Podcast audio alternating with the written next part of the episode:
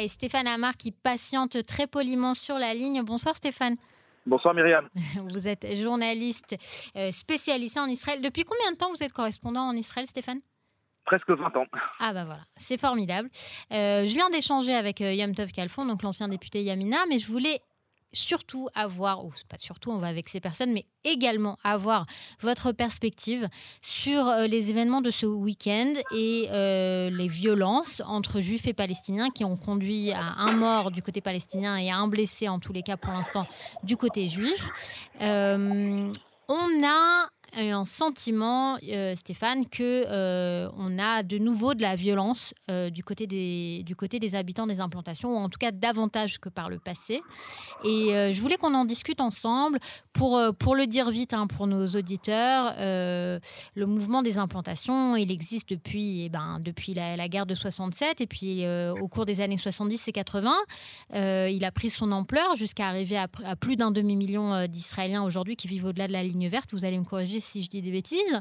Et euh, au, début de son histoire, ce mouvement-là, il avait euh, il comportait un élément de violence et de terrorisme juif et de radicalité avec des personnages euh, qui, ont, qui ont fait de la prison pour des crimes, dont, dont des, journalistes, etc. C'est-à-dire qu'il y avait vraiment des personnalités dans ce mouvement qui prenaient la violence.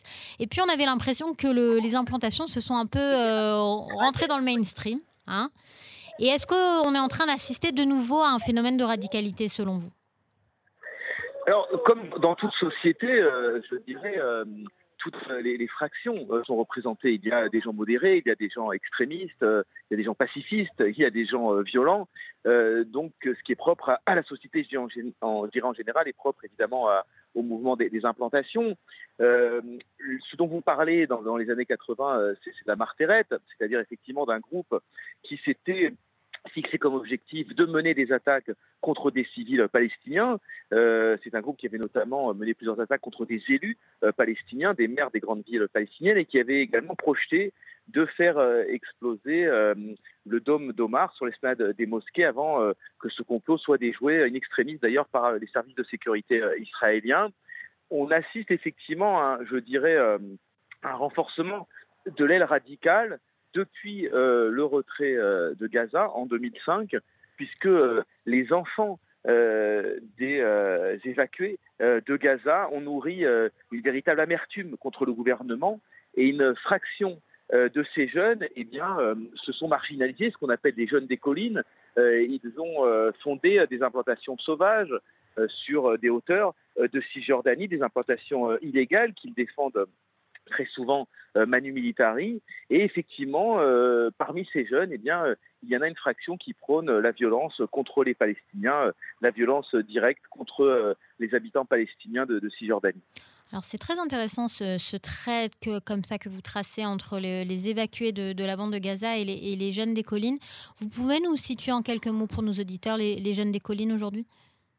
Alors les jeunes des collines, on, estime qu'ils sont euh, environ 5000 euh, mhm. euh, à vivre donc dans ces avant-postes de Cisjordanie ou bien à vivre dans des implantations légales et à rejoindre de temps en temps ces avant-postes. Ils sont organisés par des jeunes, mais un peu moins jeunes, qui ont entre 20 et 25 ans, qui possèdent des terres et qui donc fixent ces jeunes sur ces terres et leur fournissent du bétail, leur fournissent du matériel pour euh, pouvoir monter euh, des tentes, euh, pour pouvoir vivre au quotidien dans des conditions extrêmement austères, extrêmement difficiles. Mais enfin, ils sont motivés par un idéal qui est celui de peupler chaque mètre carré de la Judée-Samarie biblique. Et disent-ils, si nous ne prenons pas les collines, eh bien ce sont les Arabes qui les prendront. Et donc c'est une véritable guerre de territoire qui se joue euh, en vérité euh, actuellement dans, cet endroit d'Israël. Oui, donc c'est un peu l'héritière peut-être de, la politique euh, du fait accompli. pour vous, c'est Itamar Ben-Gvir, c'est le, le, symptôme ou c'est la cause? Alors, Benzir est issu, si vous voulez, du mouvement des, jeunes des collines. Euh, il est un peu plus vieux. Euh, lui, il a commencé à faire carrière, euh, comme chacun le sait, au moment des, accords d'Oslo, mhm. où il s'est distingué en étant encore adolescent comme un des plus radicaux opposants aux, accords d'Oslo, et notamment à Yitzhak Rabin. Mais il a accompagné dès le départ ce mouvement des jeunes des collines. Il ne l'a même pas accompagné et le mouvement des collines, d'un autre côté, a l'a propulsé, a poussé son, ascension. il s'est ensuite recentré, évidemment, pour pouvoir accéder à, la Knesset, mais il est extrêmement populaire parmi cette jeunesse, même si cette jeunesse lui reproche euh, les euh, différentes évacuations qui ont lieu euh, ces dernières semaines d'avant-poste, puisque l'arrivée de Benguir au pouvoir n'a pas stoppé, je dirais, la répression des jeunes des collines par l'armée israélienne. Mais globalement, on peut dire oui qu'il est issu de, ce mouvement, qu'il l'accompagne, qu'il le soutient. D'ailleurs, il s'est exprimé aujourd'hui en expliquant que ceux qui se défendaient face aux attaques des Arabes devaient être décorés, non pas poursuivis. Qu'est-ce que vous pensez, vous, de cette euh, situation où on ne connaît pas les détails, hein, l'enquête est en train de mener, mais des jeunes juifs euh, qui, euh, une fois que Shabbat est, la, nuit de Shabbat est tombée, c'est-à-dire qu'a priori, ils devraient déjà être autour de la table du Shabbat et pas dehors, qui disent qu'ils sont en train de surveiller les moutons, mais qui finalement, pendant des heures et des heures, se retrouvent dans, un, dans des échafourées avec des jeunes, des jeunes villageois palestiniens, en sachant que ce n'est pas du tout la première fois qu'on voit ce genre de de phénomènes. Euh, votre analyse, c'est quoi? C'est qu'ils sont en train d'entraîner l'ensemble du mouvement des implantations ou que on va réussir à euh, séparer finalement euh, les, radicaux du mainstream? Alors entraîner, non, parce qu'encore une fois, ils sont quand même très peu nombreux et ils disposent de moyens extrêmement rudimentaires. D'ailleurs, il s'agit souvent de, jeunes préadolescents de, 13 à 15, 16 ans qui ne sont donc pas armés et qui pour reposer leur sécurité sur euh, ces euh, jeunes un peu plus vieux, euh, comme par exemple Véred, qui a été arrêté aujourd'hui, qui est un de ces seigneurs, si vous voulez, des, jeunes des collines, qui a 23 ans et qui, lui, organise l'implantation des, jeunes des collines. Donc je ne pense pas que cela puisse déborder, si vous voulez, le, le mouvement des implantations. En revanche, ce qui est certain, c'est que Autant les jeunes des collines euh, étaient considérés avec beaucoup de circonspection euh, au départ, c'est-à-dire après le retrait de Gaza, autant aujourd'hui euh, ils sont vus par les gens des implantations avec une certaine sympathie. D'une certaine manière, ce sont eux qui défendent de, la manière la plus énergique le droit des Juifs à peupler la Judée-Samarie et ils reçoivent le soutien matériel des habitants des environs qui viennent euh, leur apporter euh, de la nourriture, euh, qui viennent leur apporter des couvertures, des oreillers pour passer la nuit, etc.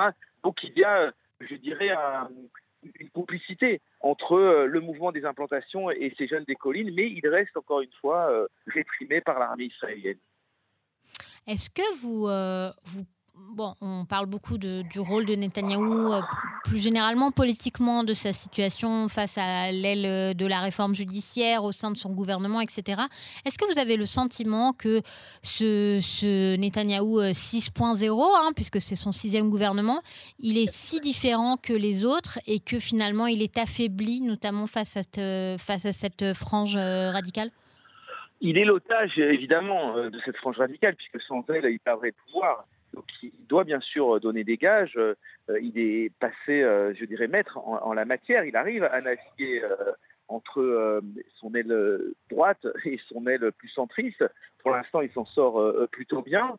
ce qui est certain, c'est que le mouvement des implantations connaît une véritable accélération depuis l'arrivée de cette coalition à laquelle Benjamin Netanyahu ne peut pas s'opposer, alors qu'il l'a fait par le passé, mais cette fois-ci il ne peut plus. il y a de plus en plus de constructions euh, dans les implantations. Et surtout, euh, c'est une nouveauté de ce gouvernement, il y a de plus en plus de constructions en dehors des blocs d'implantation, puisque vous savez qu'il euh, y a une forme de consensus en Israël pour considérer que les constructions dans les régions d'Ariel, dans, la région de Jérusalem, mhm. dans les blocs, etc., sont moins problématiques que les constructions beaucoup plus profondément en Cisjordanie ou alors dans des, colonies isolées. Or, je dirais que sous l'impulsion de Smotrich et dans une mesure de Ben euh, la construction en dehors des blocs connaît une véritable accélération euh, ces derniers mois. Et ça, Benjamin Netanyahu, pour des raisons politiques, ne veut plus s'y opposer. Voilà, et alors euh, pour terminer, Stéphane, vous qui avez l'optimisme légendaire dans vos pronostics géopolitiques et plus particulièrement de la situation israélienne, dites-moi où on en sera en janvier 2024, Stéphane? Vous voulez dire au niveau du, gouvernement ou au niveau de l'implantation? Les deux, mon général. non, le gouvernement, euh, d'évidence, est, stable. C'est une coalition relativement stable, relativement cohérente. Euh, donc cette alliance entre nationalistes, euh, nationalistes religieux et orthodoxes est cohérente du point de vue idéologique. On l'a bien vu lors, du vote de la réforme de, de la justice la semaine dernière. Euh, cette la coalition a voté comme un seul homme, euh, 64 députés euh, sur, sur, 120. Donc je pense qu'il y a une stabilité politique qui sera très difficile à remettre en, cause. Euh, ce qu'on dit peu d'ailleurs, c'est que ce gouvernement a aussi des réussites, notamment à l'étranger, avec ce, dossier d'Arabie Saoudite qui est extrêmement mm. important et qui semble avancer plutôt favorablement. Donc je, ne parierai pas du tout sur une dissolution prématurée de, de cette coalition. Alors, en ce qui concerne l'implantation, encore une fois, ce sont des mouvements de fond qui sont lancés maintenant depuis plusieurs décennies qui aboutiront forcément euh, à la création d'une seule entité. On ne connaît bien sûr pas la, forme institutionnelle que ça va prendre, mais il est évident que la colonisation euh, est un phénomène désormais euh, inexorable, on le voit bien, et qu'il va falloir prendre en compte cette nouvelle réalité et l'inclure dans la relation avec les Palestiniens. Et voilà, comme d'habitude, l'optimisme de Stéphane Amar. Merci beaucoup pour votre analyse ce soir. Merci Stéphane. Au revoir.